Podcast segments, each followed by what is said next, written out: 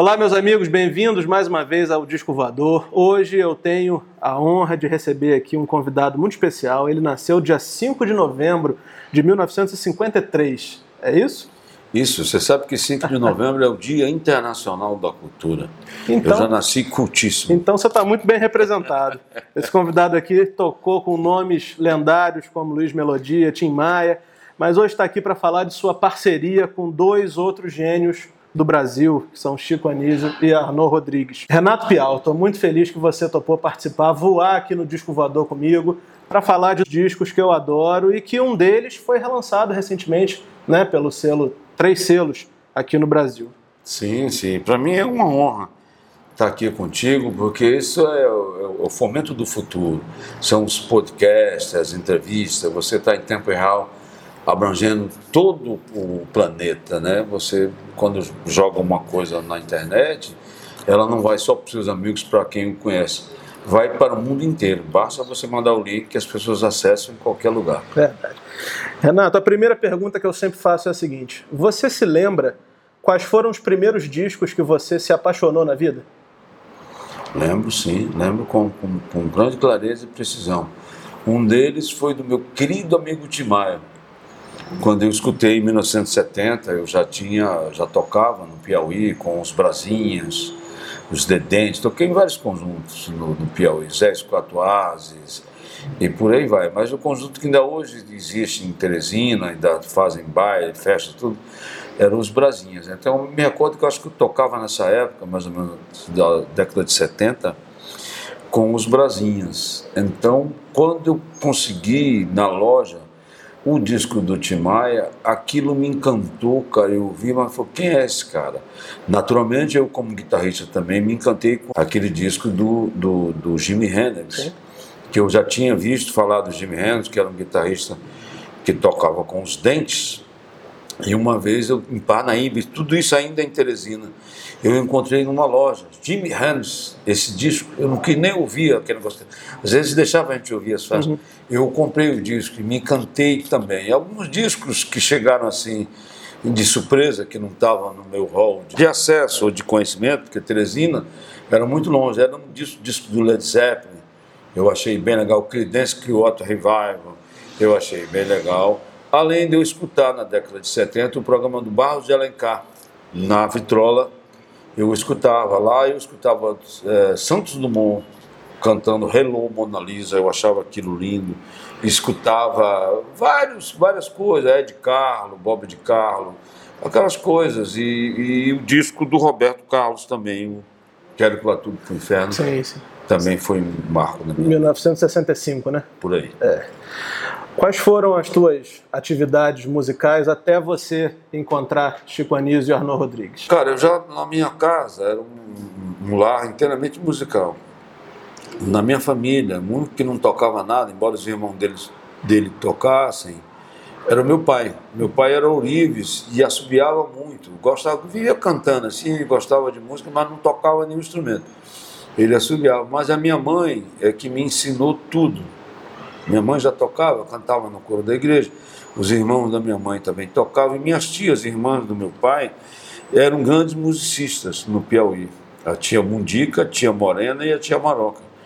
A tia Mundica tocava, tocava todos os instrumentos, bandolim, órgão, contrabaixo. O que você desse na mão dela para tocar, ela tocava por música.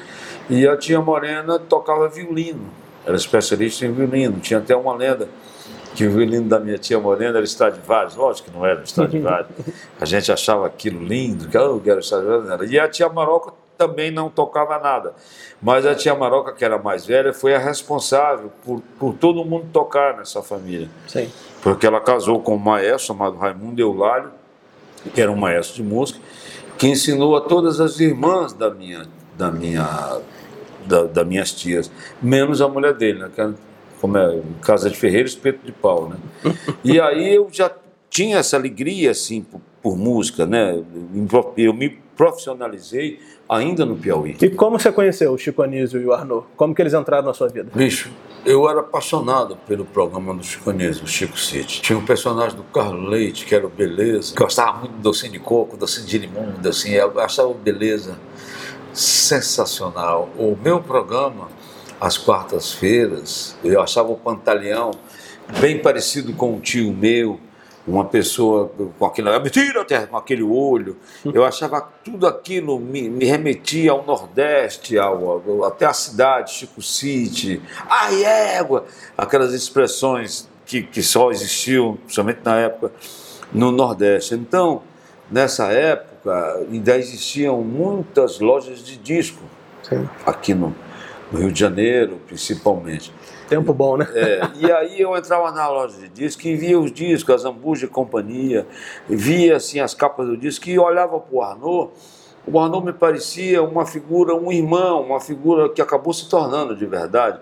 Mas aquela, parecia que eu conhecia o Arnaud, entendeu? Eu falava, esse cara que ele usava um, um, um negócio, aquelas toucas né, uhum. no cabelo, eu falei, esse cara alto, porra, parece que eu conheço esse rapaz. Existia uma certa empatia. Sim mesmo eu não o conhecendo.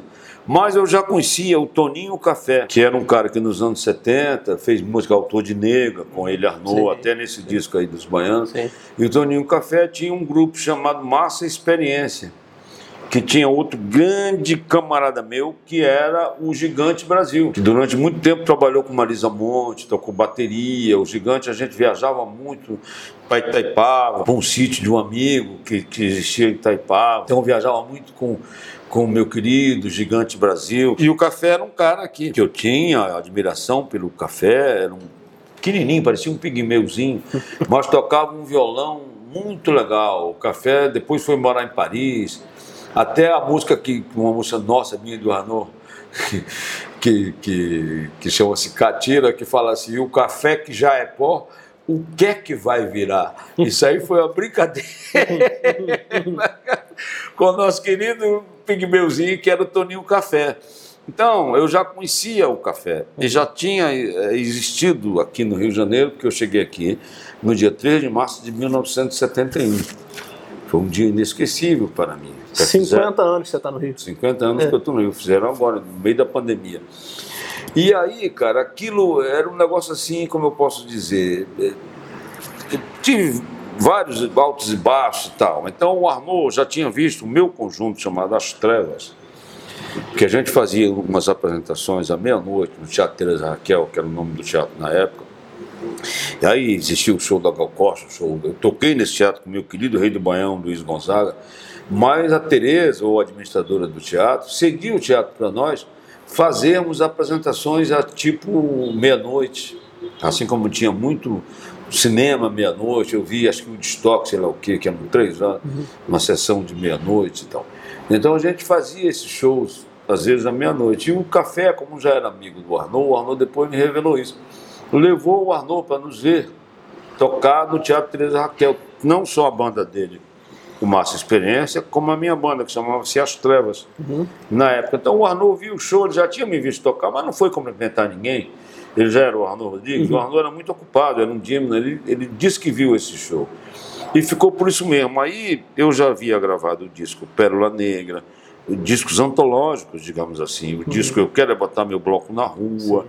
do meu querido Sérgio Sampaio. E aí a, a, a mãe do meu filho engravidou, eu tive que ir para Brasília para receber o meu filho, Ângelo Macarius.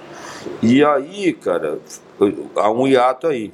Eu já tinha gravado esses discos todos. A mãe do meu filho até canta com uma faixa do Sérgio Sampaio chamada Foi Ela, que a gente fez uma farra danada. E quando olhamos o relógio, era quase 7 horas da manhã e a gravação era às 9 horas. Aí disseram assim: e agora o que a gente faz? Bicho, eu preciso passar lá em casa. Nesse tempo não tinha celular, pelo menos pode dizer que estou vivo. Não, bicho, Sérgio Sampaio, é claro. Então a gente passa lá e leva a Inezinha para cantar com a gente. Ela vai gostar, vai cantar com a gente, vai ganhar um dinheirinho, vai cantar com a gente no coro do. que tinha só botar a voz, já tinha gravado tudo no coro do Foi Ela. E assim foi feito. Né, a gente cantou juntos, eu, ela, o Sérgio Sampaio, o vocalzinho do Foi Ela. Saiu naqueles discos que eram as 14 melhores 14 mais. músicas, 14 mais, as coisas mais ou menos assim. Mas aí, depois disso, eu fui para Brasília. Certo. Fiquei em Brasília de 74 a 76. Quando voltei em 76, resolvi voltando para o Rio de Janeiro, maravilha, porque eu fiquei, teve esse ato aí, eu fiquei dois anos fora do Rio, dois ou três anos. Eu fui em 74, é, uns dois anos. voltei em 76.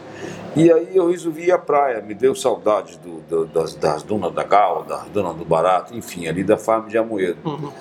Aí eu fui até a farm de Amoedo com um amigo meu chamado Júlio César, não sei por onde ele anda, e chegando lá na praia, eu, me deu aquela coisa de estar no Rio de Janeiro outra vez, voltando, resolvi ir até o Arpador, andando a pé. Falei, precisa uma coisa, vou até o Arpador, porque aí a gente vai andando. Aí fui andando, conversando com, com o Júlio. Quando cheguei no Arpador, quem eu encontro? Se bronzeando ao, ao, ao, na praia. Um Toninho Café. Seu amigo. Meu amigo que, porra, Piau, tá de volta. Falei, porra, tô aqui, querido. E o negócio é o seguinte, tô de volta, tô querendo trabalhar. E agora, como é que fica e tal, não sei o quê. Aí o Toninho Café falou, rapaz, você deu sorte. Porque é o seguinte, um rapaz chamado Fernando Carvalho, que era o guitarrista do Baiano Nosso Caetano, uhum. que já aparecia com, nos, nos programas do Chicanismo tocando guitarra, lá com, com, com o Baiano e Ronaldo Caetano, ganhou uma bolsa para estudar em Berkeley School, em Boston. E aí o Fernando não ia desperdiçar uma, uma oportunidade dessa. Estava indo com Malicuia para Boston, se matriculasse lá e estudar. Aí foi a brecha para eu entrar. O café disse: Olha, se o Arnon gostar de você, tá tudo certo, bicho. A gente vai amanhã na casa do Arnaud. A gente uhum. se encontra em algum lugar e fomos para a casa do Arnaud na segunda-feira, acho que será sábado ou domingo, uma coisa assim. A gente foi até a casa do Arnaud. Me recordo que essa parceria, nós temos para mais de 100 músicas gravadas, foi abençoada pelo meu querido Raul Seixas. Porque quando a gente chegou, já conhecia o Raul, já havia gravado com o Raul também. Eu sou eu, Nicuriel, o Diabo, Let Me Sing. Gravei tudo isso com o Raul, logo no início, no Cria e Abandono, aquele primeiro disco dele. Aí quando chegamos, que descemos assim da condução, que, que quem eu avistei no pote, um bar que tinha o Raul Seixas, isso eram umas 10, 10 e meia da manhã, e uma moça, que eu não me recordo quem era, aí não tem memória de, de elefante.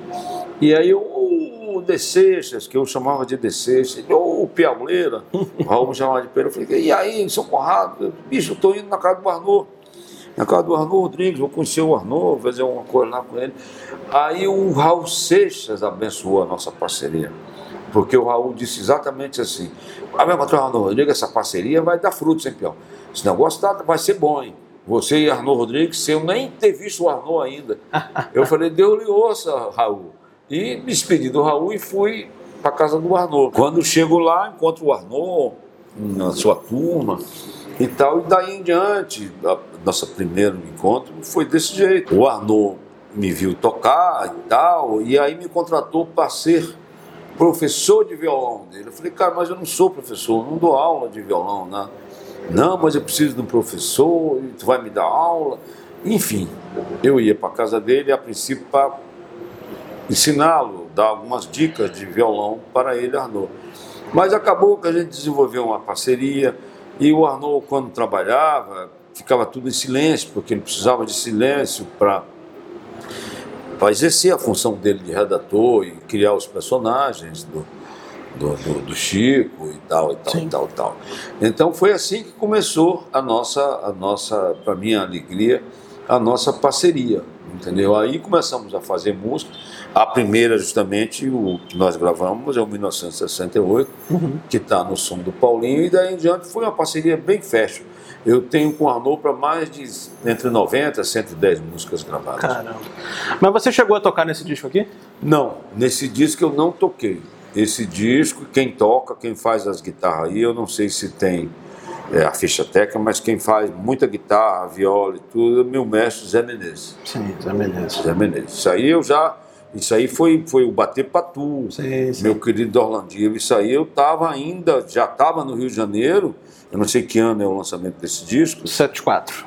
Eu já morava aqui. É. Aliás, estava até em Brasília. Isso. Eu nem estava aqui no Rio. Então, em 76, que é quando você efetivamente passa a fazer parte do, da turma lá do, do Chico Anísio e do Arnaud, o primeiro lançamento a seguir é esse, né? O Som do Paulinho. Som do Paulinho. Esse disco foi relançado agora recentemente e ele tem, na minha opinião, ele tem uma verdadeira salada que reúne doses de rock, samba, né? tem soul, tem uma coisa assim mais regional, alguma coisa assim. E acho que é por isso que esse disco é, ficou cultuado, né? Acho que é por isso que esse disco atinge muitas pessoas, as pessoas têm interesse em, em ter esse disco. E aí eu queria começar falando sobre esse disco, perguntando para você o seguinte: o que, que vocês ouviam nessa época? Você se lembra de alguma, de alguma referência que foi importante para esse som? Sim, o Arnaud me deu uma chance, na época, logo que eu conheci, que eu que a desperdicei. Porque ele chegou para mim, a voz dele era mais ou menos assim: Então, eu vou arrumar para você um negócio que você vai tocar com Tele Savala. Tele Savala era o. Kojak. Kojak. É. Falei, pô, que maluquice é essa, cara? Eu nem conheço esse cara direito, tá dizendo, vou tocar com Tele Savala, que porra é essa? O cara. Era a primeira vez que ele tinha vindo aqui ao Brasil, ele cantava uhum. também. O Savala aí não trouxe o guitarra, enfim. Eu não acreditei muito, eu não dei muita bola para essa onda do Tele Savala que o Ardou me, me, me, ia me colocar para tocar com o Tele Savala. E eu não dei bola, não acreditei muito, não levei fé. Eu sei que eu acabei não tocando com o Tele Savala. E o Arnaud ralhou comigo. Porra, você dispensa. Eu falei que eu ia tocar com o Tele Savala, Kojak, Piau. E tu dispensa o cara. Eu falei, Arnaud, eu nem acreditei, ficou por isso mesmo. Entendeu? Ficou por isso mesmo. Mas aí, nessa época, para o meu desprazer, vamos dizer assim, o Chico, o Arnaud estava meio intrigado com o Chico. Uhum. Você vê que não tem uma música do Chico Sim. aí. Sim. Era o meu sonho conhecer até o chicanismo, que já o conhecia de, de fama, né, de televisão, mas nesse tempo os dois estavam meio estremecidos. Eu até perguntei para o Arnaud, Arnaud, falaram que o chicanismo, personagem que mais se assemelha a ele é o, é o Alberto Roberto, que era claro que não era. Depois que eu conheci o Chico, não era. O Chico não tinha nada daquilo. Aí o Arnaud sabia que não. É, pode até ser. Entendeu? Ser uma coisa assim. Mas estava aquele negócio. Me lembro uma, uma, uma, ocasião que estava na casa do Arnaud, uma casa confortável em São Conrado, e estava começando essa coisa de dizerem o nome dos autores. Sim. Aí tocou uma música desse disco aí, do, do, do Baiano Nosso Caetano, não me lembro exatamente qual foi a música. Quando acabou, ah, professor falou, ouvimos Baiano Nosso Caetano, a música tal, Chico Anísio e Arnaud Rodrigues. O, o ficou feliz, falou, poxa, vou falar o nome da gente e tudo. Mas eu também não me metia muito nessa, nesse rolo deles aí. E ao mesmo tempo sabia do Chico através do Lug, Uhum. Porque o Lug era nosso vizinho, porque nessa época praticamente eu morava na casa do Arnaud. E o Luguete morava na casa com a mãe dele, com a Nancy Vanderlei, Sim. que era muro com muro. Sim. Você ouvia, Arnaud, você ouvia. A Nancy já morava num chalezinho, que é de madeira, bem chique para época. Sim. Dos anos 70, pré-fabricado e tal. E a casa do Arnaud era aqui do lado, era a casa da Nancy. E o Lugo morava com a Nancy. Então o Luguete vivia mais seu boneco, mais com o Arnaud do que com o próprio Chico. Mas Sim. era o pai dele, Sim. sabia por alto assim o que, o Chico andava fazendo. E bem ou mal, o Chico era pessoa pública, você sabia, do, com peça de teatro no ar, um monte de coisa. E a minha, o que eu queria era conhecer o meu querido franciscano, mas fiquei quietinho, esperando a minha vez. Entendeu? E nesse disco aqui foi muito legal, porque primeiro eu toquei o disco todo esse disco aqui, rapaziada. Aí, Som do Paulinho. Som do Paulinho. É. Os violões, as guitarras e tal. o Duval Ferreira fez umas duas guitarras também. Mas era outro estilo, era a batida do Duval que dava um elan, uhum. dava um, um, clima no disco do Arnaud, e por ser parceiro. Mas a, o, a, o detalhe é o seguinte: nesse disco eu toquei com grandes artistas que eram referências para mim como Chiquinho do Acordeon, como Wilson das Neves, que era um baterista, com o Ariovaldo Cortesini e com o Hermes Cortesini, que eram, eram, já eram coroas para a época, eu era mais novo. O, o das Neves era famosíssimo já, tinha um disco gravado, era artista e já tinha uma carreira maravilhosa. O das Neves foi um grande amigo meu, então toquei com esses caras. Para mim foi genial. E nessa ocasião, um dia fazendo uma viola de 12, o maestro Chiquinho do acordeon chegou para mim, eu me senti muito contente, muito feliz, dizendo assim: Olha, garoto, porque eu já eu era, isso aí eu tinha 23 anos, 76, é. 22 anos por aí.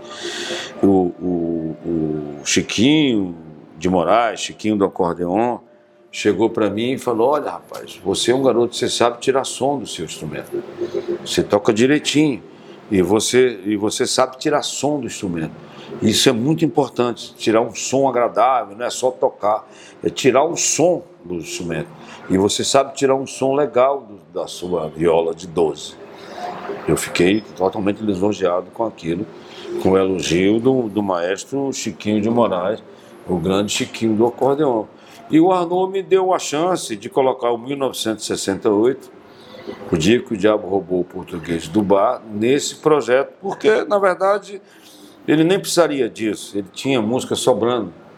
Mas para dar uma diversificada, o balanço já era diferente do 1968, era uma jogada de jovem, como eu era para aquela época. Uhum. Entendeu? Então isso aí me alegrou muito quando, quando vi meu nome no disquinho, 1968. E, para minha surpresa, a faixa que mais tocou foi a, a faixa Gaivota Humana, que é a última, a última. faixa do disco. É. Mas o Arnaud, como era um dino, como eu já disse, pegou aquela fase das gaivotas, ele morava em São Conrado, daqueles caras voando e tal, e isso foi um sucesso. Eu queria justamente perguntar sobre essa faixa, né? O dia que o diabo roubou o bar do português. Você se lembra como que você fez essa música? Você se lembra mais detalhes assim que você possa contar pra gente? Sim, lembro um negócio que está até escrito aqui no, no, no, próprio disco, que a introdução era imensa. Uhum. A introdução era grande, eu fazia um negócio assim, porque eu não tinha noção, eu estava começando a minha vida fonográfica, vamos dizer assim. Aí eu fiz a introdução, aí na hora de gravar, eu, eu confesso que eu fiquei até meio bolado com o meu querido Deus da Neve. Aí eu disse, oxe, essa introdução está muito grande, pode diminuir esse negócio. Aí eu falei, pô, olha esse cara, esse baterista está aí se metendo no meu negócio, mas o Wilson da Neve tinha razão. Na época eu me lembro que fiquei meio bolado com ele. Aí ali na, na, na, na hora de gravar, eu diminuí a introdução. O Wilson até ajudou.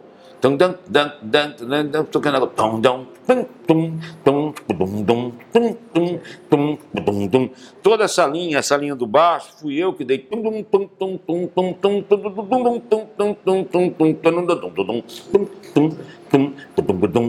Funkeado, né? Funkeado. Isso em 1976 era uma onda diferente. O violão também, enfim, bacana. E acho que eu fiquei até meio brabo com, com o Darneve na gravação que no final eu falo, eu toco violão, porra, aí faço um solinho lá de violão, um solinho de centro, que quando você ouve a música, tem lá um solinho, larguei a harmonia e fiz um solinho, e se me recordo bem, o Oberdan termina a música com um solinho de sax, e ficou uma gravação muito bacana. Muito bacana. Muito bacana. Daí em diante, o Arnaud começou a considerar mais o meu trabalho de, como é assim, de, de musical, de, de, de entabular as músicas, vamos dizer assim, e ele colocar as letras. Às vezes até dava um ou outro pitaco em uma, uma letra, mas só tem uma música que é do Redescobrimento que eu é, fiz uma parte da letra. Uhum. O resto das, das canções todas as letras do Arnaud e a música minha. Renato, uma outra música que eu queria falar é o 7 de 78. Nessa, nessa edição aqui tem um, um livro que, que, conta algumas passagens, algumas histórias, né, até uma entrevista sua. Você lembra numa, de uma história dessa música que envolve uma, uma ida na casa da Eliana Pittman, com você estava com fome na hora do almoço e aí tem uma passagem engraçada que você conta aqui. Você se lembra dessa passagem? Eu lembro muito bem. Isso é, é isso é indelével para mim. É.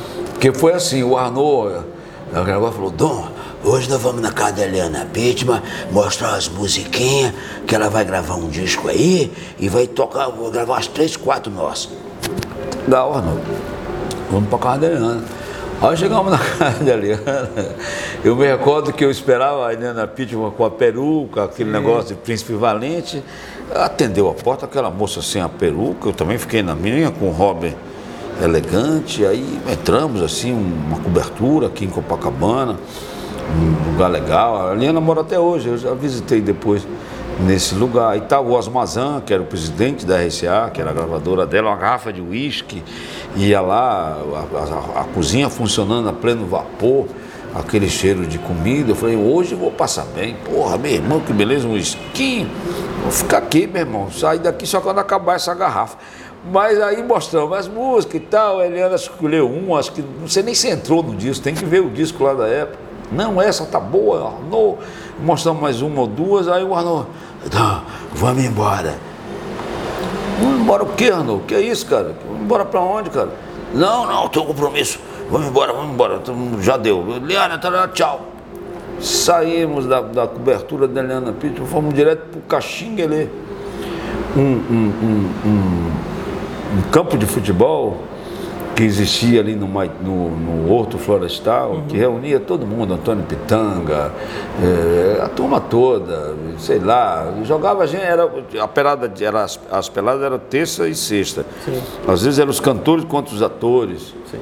Aí tinha uma turma, jogava, jogava Reinaldo Gonzaga, jogava, jogava gente pra caramba, jogava o Arnaud, jogava o Betinho, jogava o Fábio. Sim. O Fábio jogava nessa pelada jogava, o, já falei jogava o Hildo, é, jogava o, o, nosso querido Dari Reis, uhum. jogava uma turma legal. Aí, lógico que eu nunca fui negócio de jogar bola. O negócio queria ser jogador, um monte de gente. Nunca tive essa pretensão. E essa música, o, o tema da música é futebol, né? É futebol. É. Aí nesse dia, bicho, acabou me restando um violão na mão. Uhum. Eles foram logo. de vez em quando eu jogava, quando o time estava ganhando de 5 a 2, Aí deixavam entrar. Pitanga era o rei, o Antônio Pitanga, ele me dava, já ficava cansado e me deixava jogar 15 minutos. Porque aí eu não ia perturbar o time, que já estava acabando mesmo. De vez em quando ainda fazia um gol, o Melodia era o rei, porque eu não, não jogava bem, então ninguém me marcava. Uhum. Eu ficava solto, então Sim. eu percebia isso e ia para perto da grande área. E Melodia, quando jogava lá de vez em quando, via que eu estava, vai, Netinho! E mandava a bola e às vezes eu conseguia pegar e fazia o gol. Aí quando eu fazia o gol, em vez de eu abraçar os meus colegas de time, eu ia abraçar o Três com Goma, que era o goleiro do, do, do, do, do negócio, que era o, o zabumbeiro do, do trio nordestino. Sim. Aí eu abraçava o goleiro, porque eu tinha deixado a bola entrar. Abraçava o goleiro do outro time. Do outro time, ô oh, meu irmão, o filho da que veio ficar mais puto ainda, entendeu? Mas nesse dia foi ótimo, porque me sobrou o violão e eu acabei fazendo Pais e Filho. Sim. Que é uma canção que o, Ar, o, o nunca gravou. Uhum. Quem gravou foi o Tim Maia e o, o Arlindo Cruz regravou. Sim. Mas foi nesse dia que eu fiquei com o violão na mão, aí eu fiz a, a melodia do Pais e Filho, e nesse mesmo dia nós fomos para São Paulo. Eu nem sabia, eu fui mais de 10 ou 15 vezes com o Arnozinho para São Paulo de trem. Então a gente pegava o trem lá na Leopoldina, Sim. uma cabine só pra gente, restaurante, a gente ia, jantava, não sei o que, depois voltávamos pra cabine e ficavam tocando violão. Até dar um soninho, às vezes não dava nem sono, ficava acordado até chegar em São Paulo. E aí acabamos fazendo essa canção, Pais e Filho, como a gente disse, gravada pelo Tim Maia e pelo Arlindo Cruz. Tem uma outra faixa aqui nesse disco que é Índio do Uruguai. Parece que teve uma, uma, um pedido engraçado que o Arnaud fez, né? um pedido, alguma coisa assim, só quero gotas, não pode chover. Como é que foi essa história? Eu cheguei para gravar, assim, acho que era uma gravação de nove horas. E ele era o produtor dele mesmo. Então, mas ele mesmo produzia, sim, sim. tinha os técnicos, não tinha um produtor assim. Aí eu cheguei, acho que ele já tinha botado voz, eu ia colocar voz, já estava no finalzinho da, da, das coberturas do, do Índio do Uruguai. Uhum. Aí eu cheguei umas um pouquinho antes da gravação, aí ele chegou para mim e falou: Não, hoje eu só quero gotas, gotas nessa música. Falei, mas não pode chover? Não, só gotinhas, uma guitarrinha bem gotas. Falei, cara, porra, que porra é que esse cara quer? Mas tudo bem, quer gota, vamos ver, não pode chover, né? Não, não pode. Só... Beleza, Arnô. Aí fiz o negócio, umas besteirinhas lá e ele adorou. Uma guitarra bem, não é aquela guitarra distorcida, não é aquela guitarra eh, que quer se aparecer, que Sim. fica mais alto do que o cantor, é uma guitarra Entendi. bem, bem, bem ali, apoiando. Discreta, né? Discreta, é. apoiando o canto, só tra trabalhando nos intervalos quando ele não estava cantando, uhum. e etc. E para a minha surpresa, meu querido José Briamonte, eu não sei se foi o José Briamonte ou se foi um outro maestro, que eu cheguei em São Paulo para a gente fazer um programa de televisão e tinha orquestra, o que o maestro fez uh, para o arranjo da orquestra foi exatamente o que tinha na minha guitarra. Uhum. Eu conheci um velho índio do Uruguai, né? ele fez com as cordas todas as minhas frases. Eu me senti, não falei nada, não reclamei, não disse nada, falei, mas que beleza, o cara é. aproveitou o meu fraseado para fazer o arranjo. Então isso foi muito legal no índio do Uruguai, as flautinhas, etc. Uma forma de reconhecimento, né? Sim, é. sim, sim. Tem outra faixa que eu acho muito interessante nesse disco, que é o TT das Lendas Rurais, que eu até gostaria de destacar a presença do trio Ternura nessa faixa, né? Da Jussara e da Jurema. A Jussara e a Jurema participaram aqui do Disco Voador também, falando de um disco deles, de 1971, e foi um episódio ótimo. E queria saber de você, o que, é que você se lembra dessa faixa? A Jussara, a Jurema e o Babá. O Babá Isso. é o irmão dela que infelizmente é. não está mais aí. É. E, é, é, é, eu conheci até o pai da Jurema, cara. O pai da Jurema, seu Humberto Silva. Sim. Ele morava... Compositor também? Compositor, ele tem uma música famosíssima, o Ninguém é de Ninguém. Uhum.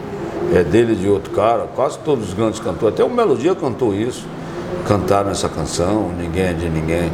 E o Humberto Silva era bem legal. A, a Jussara, a Jurema e o Babá eram da nossa, da nossa turma, da nossa entourage. A gente chamava sempre elas para gravarem com a gente, para fazer os vocalzinhos. O babá era muito criativo, a gente, porque nessa época a gente ia para o estúdio sem saber nem o que ia gravar.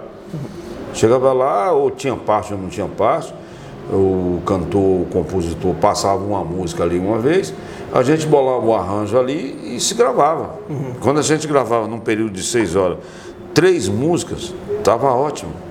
Que foi uma média de duas horas para cada música. Embora uma demorasse um pouco mais e as outras duas iam com mais, mais fluência, vamos dizer assim. Mas a Jussara Jurema e o Babá sempre fizeram parte dos trabalhos do Arnaud. Sim. Era nossa turma de vocal. Sim. Não só dos trabalhos dele, Arnaud, como cantor, como os trabalhos que fizemos com anedotas do Pasquim, é, qual foi o outro? Os discos do Chicanísio, é, é, é, é, que o Chico interpretando as Zambuja, interpretando não sei o quê, a gente fazia as trilhazinhas e chamávamos a Rosana, Sim. Rosaninha, tem um disco chamado Só para Mulheres que nós fizemos, que o tema é meu e do Arnaud, e quem canta esse tema é a Rosana. É um tema que não tem letra. Uhum.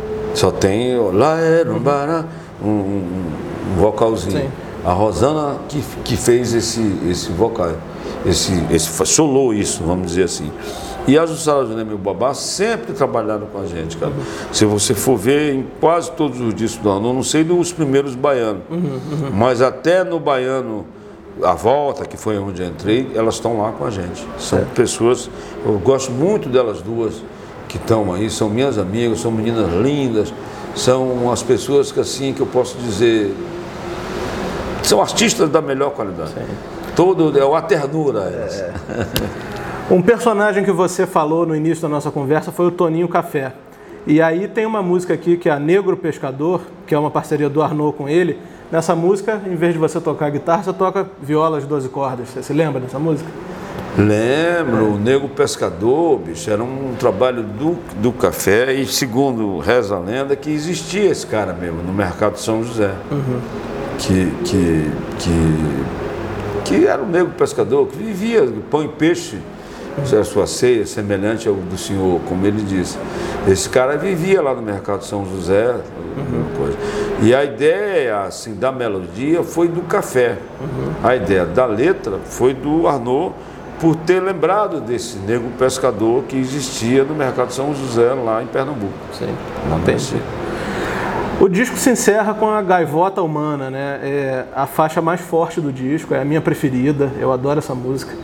E também é a que teve maior execução nas rádios, né? Teve um, um sucesso, né? Essa música tocou bastante. Você, quais são as suas lembranças da gravação dessa faixa? O que, que você se lembra dessa, desse momento? Eu me lembro que o Duval Ferreira chegou para gravar. Na hora que a gente estava entrando, nós gravamos aqui em Copacabana, na RCA, uhum. que era uma galeria que tinha um corredor assim. Quando nós chegamos, a figura que a gente viu entrando na nossa frente foi o Duval, uhum. já com a guitarra na mão. Aí nós pô, o Duval vai tocar com a gente? O que, que o Duval vai fazer, cara? Acho que estava eu, o Café e o Ademir. Mas o Duval era amigão do Arnaud e, e sem o Duval, talvez a carreira do Arnaud não fosse tão extensa e tão prolixa, vamos dizer assim, porque o Duval era que ia com a gente lá para a fazenda do Arnaud. O Duval é que queria, que, que incentivava, que já produziu o primeiro baiano. Uhum. O Duval sempre, o Duval foi um grande meu camarada. Ele sempre incentivou a minha parceria com o Arnaud. Eu cheguei aí para o sítio do Duval, como te disse, ele ia para a fazenda com a gente. Mas o Duval Ferreira já era diretor artístico, já tinha um, já tinha um nome. Já tinha o seu nome. Aí ficava aquele negócio, não, vai, bota o mana. Duval, botar a guitarra. E caralho, Duval vai botar a guitarra, vou tocar o quê, cara? Ainda bem que tinha. Aí no Gavota Humana, eu toco viola de 12. Seu Duval Ferreira toca guitarra, que é magistral a guitarra dele, Sim. e o Toninho Café toca o violão. Uhum. Então, quando nós passamos a música, como disse anteriormente, não, a gente ensaiava ali, dava cinco, seis passadas na música, o Arnaud fazia a voz guia da própria técnica, para a gente só ouvir aqui no fone, Sim. e vamos gravar. O que eu mais acho bacana e acho bonito no Gavota Humana, a música estava fadada assim, um sucesso, é que depois que a gente toca a música toda, a gente volta, tem assim uma, a gente tem uma dinâmica que fica bem baixinho. Aquilo ali surgiu no estúdio por ideia de alguém, ou foi espontaneamente. Depois da convenção, pá, ba, ba, ba, pá, ba, ba, pá, ba, ba, e uma. Aí a gente foi abaixo, a gente naturalmente, tanto bateria, viola, guitarra, demos uma dinâmica que ficou bem baixinho para o Arnaud cantar, e aquilo suscitou no Arnaud que deveria ter é, som de, de, de, mar, Sim. de onda batendo. E ele, quando se marca uma coisa, era louca. Eu sei que ele arrumou a tal. Os a, efeitos? Os efeitos da onda do mar, não sei se na Globo, sei lá onde. Eu sei que ele arrumou. Uhum. E aí ficou lindo, porque tem essa dinâmica do, que a gente abaixa naturalmente toda a base, uhum. e aí entra com, com, com o barulho das ondas, uhum. e foi genial. É. E a música tocou muito, a ponto do Tio Maia dizer assim. Pô, Pierre, meu irmão, o Arlo Rodrigues está fazendo sucesso agora, né, meu irmão? ah, é, o Tim Maia, sensacional, né? Renato, uma, outra coisa que eu queria te perguntar é o seguinte: vocês chegaram em algum momento a tocar esse repertório ao vivo? Existiam shows da, da, da, com esse repertório? Como é que funcionava isso? Não, cara, o Baiano Caetano nunca se apresentou em lugar nenhum. Uhum. Quem fala isso está mentindo. Tem, às vezes eu vejo na internet, nunca houve, acho que Chico Anísio e Arno Rodrigues cantando. Teve clipes, teve alguma outra coisinha, teve clipe até de uma música minha, do, do, da boca do povo. Sim. Existe esse clipe com chicanismo, existe o clipe do É Só para Dar um Toque, Sim. existe o clipe da Nega, os dois juntos no palco. Sim. Mas não aconteceu isso. Show não, com banda? Não, nunca. show com banda não aconteceu, porque eu não falei anteriormente, mas quando eu, eu quis que essa coisa do Fernando, que, que ganhou a bolsa para ir para Berkeley School, quando eu fui para a casa do Arnaud para conhecê-lo, e para integrar a banda baiana no Novos Caetano, eu fui porque eles estavam com a proposta de irem para o Midem. Sim. Com esse disco aí. Sim. Esse disco estava sendo esse disco aí, ó. Sim. Eles iam para o Midem. Então a minha ideia era entrar para essa, essa banda aqui, meus dois amigos, que os canis eu nem conhecia, uhum. e ficar lá. O meu intuito, ninguém sabia. Era, eu digo, bicho, eu vou com esses caras. Eu novinho, cheio de francesa lá, eu com 23 anos, meu irmão. Eu falei, eu vou com esses caras para o Midem e vou ficar na França, meu irmão. A minha, na minha cabeça, a passagem era só de ida. Mas no, no frigir dos ovos, o chicanismo não quis ir, tinha compromisso aqui com a televisão. O Arnaud me contaram que até queriam botar o Quinzinho, que era um, um, um, rapaz que era, trabalhava com o Chico, que era meio parecido com o Chico. Uhum. E tinha certas músicas, como nesse disco aí mesmo, Folia de Reis, o Chico não canta. Sim. Só quem cantava era o Arnaud. Então a gente pensou até nisso, quer dizer, o Arnaud pensou nisso. Não tinha nem autoridade na época para sugerir isso. Mas até isso foi pensado do Quinzinho ir disfarçado de baiano, porque já era disfarçado, e o Quinzinho ficar ali só na boca de peixe, que eu falando, faz boca de peixe não. Quando a gente ia cantar no vocal, o Ranulfo lá da terra falou, olha aí, tem gente fazendo boca de peixe aí. O que, que era boca de peixe só? Você não estava cantando, né? E uma, sei lá, um vocal você só fazia aquela boca de peixe, mas não cantava nada para não atrapalhar ninguém. Só era para ganhar o dinheirinho ali na folha. Entendeu? Tem gente fazendo boca de peixe. E era assim, mas aí acabou que não deu certo, cara, e não foi ninguém para me dar, não teve nada. Mas não existia. O, o disco, Baiano Los Caetano fizeram quatro discos, uhum. mas nunca fizeram um show juntos. Entendi. O Arnaud fazia tinha as atividades dele como redator, como ator e tal. Aí quando Arnaud estourou com Soró Sereno na novela Pou Pou, Beijo Beijo, Queijo Queijo, sei lá, é, aí sim ele se transformou, aí ele já era um cara conhecido, quem tinha uma certa intelectualidade e gostava de música, já conhecia seu Arnaud Rodrigues, uhum. já sabia quem ele era. Mas o Arnaud tomou realmente, é, é, ficou famoso no Brasil inteiro a partir do Soró Sereno. Mamãe Dona, não sei o que, aquela onda. Aí chegava no lugar, a gente viajava, aí sim nós começamos a fazer show. Então esse repertório aí já estava um pouco. Antigo. Antigo. É. Uma ou outra música, como do Uruguai, como até o Gaivota Humana, porque era sucesso, a gente ainda tocava, mas tocava mais coisas da época. Ele adorava, eu abria o show dele com o tema do Globo Repórter. É mesmo?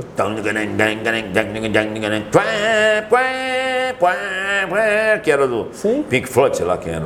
Não, Pink, era... Pink Floyd era o, jornal, o primeiro do Jornal Nacional. Foi do quem Pink era Floyd. o... O Globo Repórter. Eu acho que é uma banda americana também, mas não, não é, lembrando. É, Então a abertura do show do Soró era isso. O Arnold fazia questão de que eu tocasse esse negócio para ele entrar. E me lembro uma vez também que ele descolava as coisas. Pô, ele fez um esforço danado, pediu as lâmpadas, que já estava o Roberto Carlos já com show de luzes, estava começando esse negócio do show de luzes no Brasil e tal. Aí o Arnold conseguiu umas lâmpadas de LED, sei lá de que, naquela época, 1976, 77, uhum. para a gente levar para um show que íamos fazer na terra dele, lá em Recife, sei lá. Um. Quando chegamos lá, bicho, que ligamos as lâmpadas, caiu um disjuntor. A cidade não tinha, o lugar que a gente ia tocar não tinha.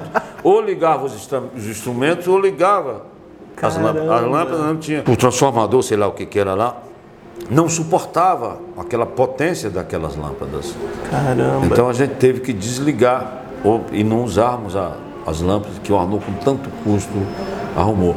Aí a partir daí eu viajei muito com o Dr. Arnaud Rodrigues. Sim. Tem até um fato interessante que o Júnior, filho dele, sempre conta, que a gente chegou numa cidade e a cidade parecia que estava dormindo, que a gente fazia três, quatro shows num dia. A gente ia, por exemplo, a gente pegava um avião, íamos até Vitória, chegava em Vitória, a gente pegava um carro, ia para Teixeira de Freitas e fazíamos o primeiro show, exemplo, Teixeira de Freitas, isso já sete horas da noite, ao chegar, tomava banho no, no era tudo cinema. Sim. Cinema já meio desativado naquela época mesmo, aí a gente tocava nos cinemas. E aí, entendeu? Ia para outra cidade, aí o terceiro show, que era 11h30, ou já meio madrugada, meio quase no outro dia, era o lugar onde nós dormíamos. Entendi. Aí a gente ficava no hotel, dormia ali, e no outro dia pegava o carro e ia para outra cidade. E um belo dia, o Júnior sempre lembra isso, o Arnaldo Rodrigues Júnior. A gente chegou numa cidade, eles ainda bem novinho, o Arnaldo Júnior devia ter uns 15 anos, 16 anos, ainda um menino. E parecia que a cidade estava dormindo, cara. Uhum. Não tinha ninguém, você não via uma viva alma na cidade.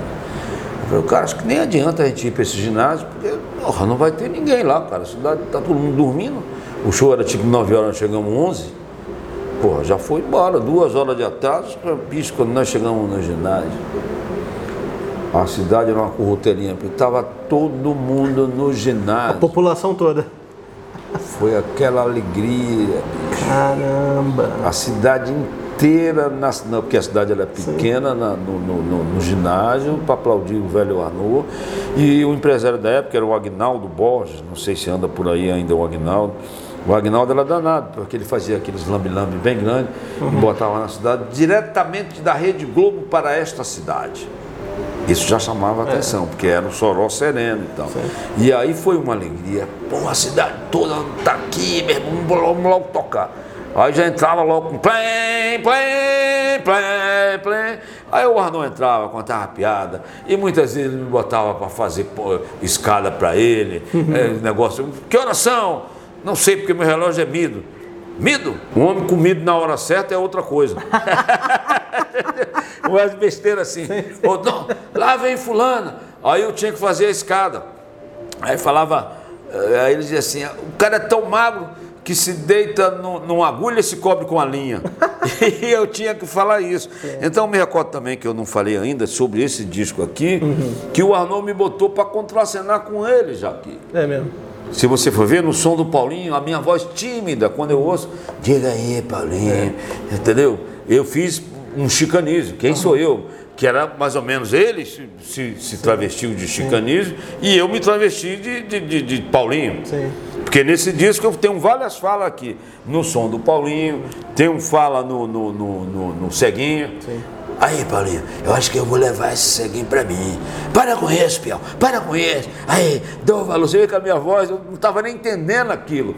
Isso foi muito importante para mim. Foi até bom ter falado nisso. Mas naquela época, eu me sentia assim, como assim, cara, esse cara tá me usando, é. assim, porra, eu não sou, Entendi. como, é, como que eu vou fazer isso? Você pode ver que eu timidamente, diga aí, Paulinho, não é como hoje, diga aí, Paulinho. Uhum.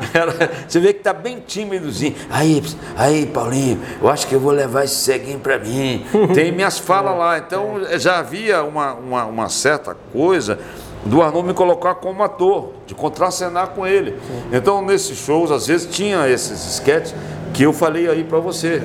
Eu tinha que responder alguma coisa durante o show, porque o show não era só música. Uhum. Era música e piada, e piada. Existe alguma gravação de algum show dessa época? Cara, deve existir, viu, Ramonzinho? Eu acho que eu até tenho, porque eu, eu encontrei muita coisa agora, até disponibilizei em cassete. É mesmo? Devido à pandemia.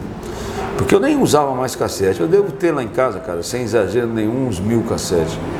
Eu não ouvi nem 100. Desse daí, muita coisa. Eu encontrei Saquarema, encontrei Na Boca do Povo, encontrei coisas do Melodia que eu nem lembrava que tinha, Caramba. coisas do Tim Maia, porque eu fiquei isolado em casa. Uhum.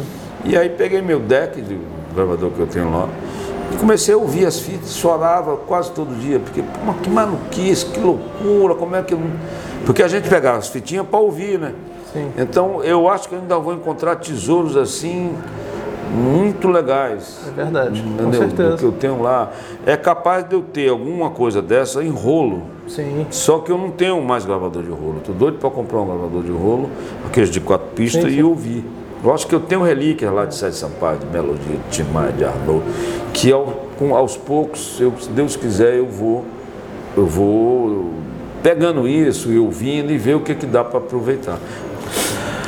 Para a gente encerrar, Renato, eu queria te fazer uma pergunta, mas antes acho que vale a pena a gente explicar para o pessoal que está assistindo a gente é o seguinte. É, so, por que, que é som do Paulinho? Porque Paulinho era o personagem do Arno Rodrigues, né? Na dupla Baiano e os Novos Caetanos era uma sátira aos Novos Baianos e o Caetano Veloso, né? Então Paulinho é uma sátira ao Paulinho Boca de Cantor, que é um dos membros dos Novos Baianos. Então Paulinho é o personagem que o Arno Rodrigues fazia. É, a última pergunta que eu queria te fazer justamente é a seguinte: 45 anos depois, está fazendo esse disco, né? 45 anos. A que você atribui, olhando assim em retrospecto, a que você atribui todo esse culto que ficou em cima desse disco? Por que, que você acha que esse disco é alvo de relançamentos? As pessoas querem ter esse disco? O que, que você acha que, que aconteceu? Nada mais do que o talento do Arnaud. O Arnaud, cara, é super talentoso. Eu tenho o privilégio de dizer que eu, com a minha idade, hoje eu estou com 68 anos de idade, não, não, vou fazer esse ano. Eu cheguei aqui no Rio de Janeiro em 1971 com, com mais ou menos 17 anos completos e 18 incompletos. Esses caras, bicho, com os quais eu trabalhei, eu tenho assim a honra, eu só fico um pouco triste, me entristece porque eles já foram embora mas eram pessoas que não era assim, intelectuais, nem tinham essa coisa do ar professoral, de querer ensinar e se acharem os melhores do mundo. Não, mas eram pessoas que tinham talento mesmo. Hoje em dia o talento está muito relativo. Gente que nunca cantou, canta. Gente que nunca tocou, toca. Hoje em dia você não precisa mais ser um Roberto Marinho ou um Silvio Santos. Todo mundo tem o seu canal, todo mundo tem suas rádios, eu mesmo tenho a minha rádio. Atenção para o comercial www.guitarrabrasileira.com. Essa é a minha rádio, 24 horas no ar. Então. Vamos acessar lá e vamos botar o link aqui embaixo. Isso. O, o, o, o talento nessa época, bicho, era um desses caras que trabalhavam muito. O Chico, só os personagens que ele fez, embora muitos dos personagens foram criados por ele, Arnaud, não importa, mas quem interpretava era o Chico. Sim. Era o Chico. O Chico era muito interessante quando eu o conheci, eu fiquei encantado por ele. Uma vez assim, mas que cara legal, e uma vez o Arnaud, porque é uma coisa que nem existe essa dualidade, vamos dizer assim, entre o músico de estúdio e o músico de palco. Sim. Tem um músico de palco, é aquele músico que faz performance, bota até a guitarra, pode até não tocar pra caramba, mas no palco ele já é uma figura, e, ah, e dança e faz o diabo, aquilo ajuda. O músico de estúdio, ainda mais nessa época que não tinha esse negócio, você gravava ou não, você não via. Então o cara era tocar. Você só escutava o que o cara tocava.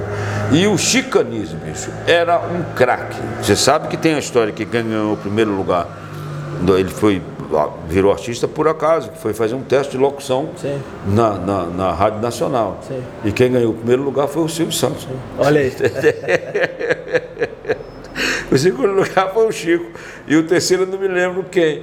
Cara, o Chico Anísio fazia assim coisas mirabolantes com a voz dele.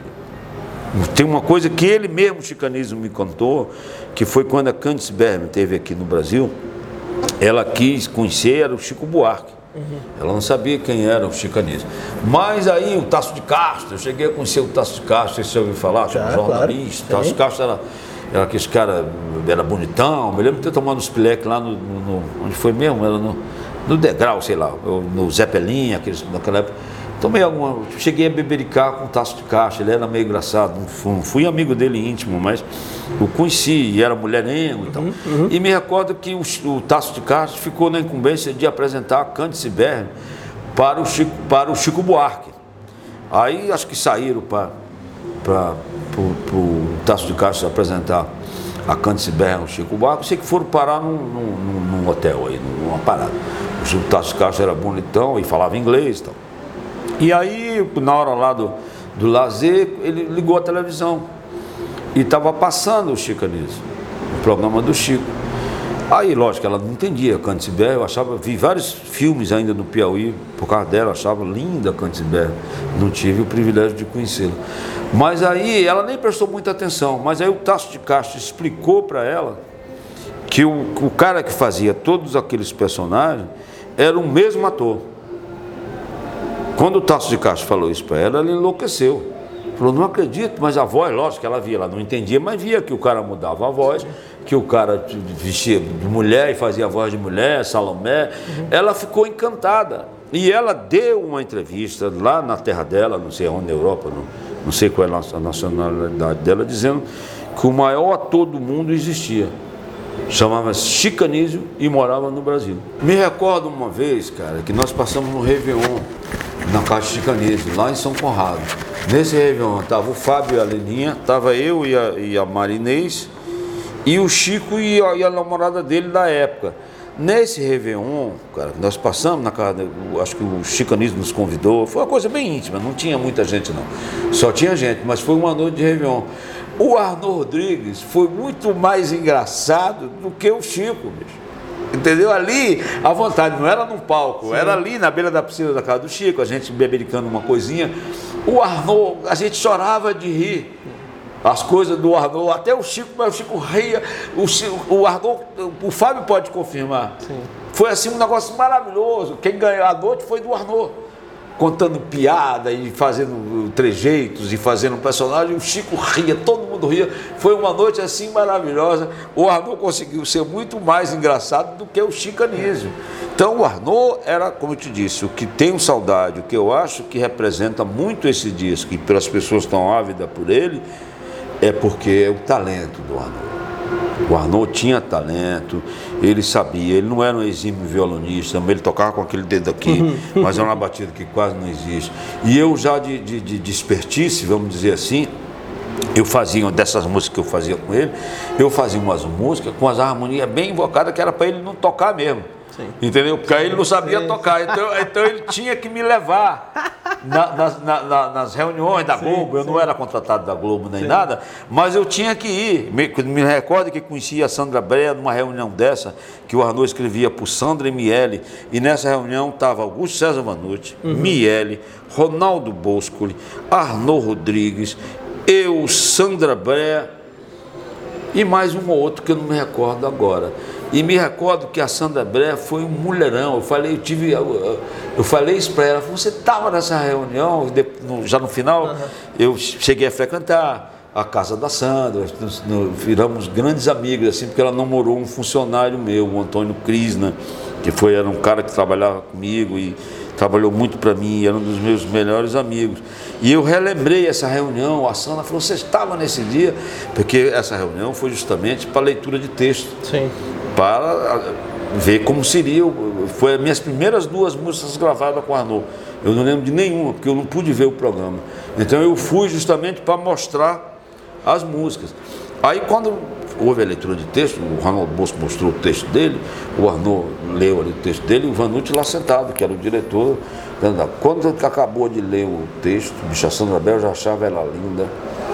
Ela esculhambou geral. Falei, mas que mulher não, aquele monte de homem, tudo já meio famoso. E ela falou, esses textos estão uma porcaria, parece que vocês fizeram no ponto do ônibus, na coxa. Eu não vou interpretar nada disso, tem que refazer tudo, botou para foder. O Miele ficou calado.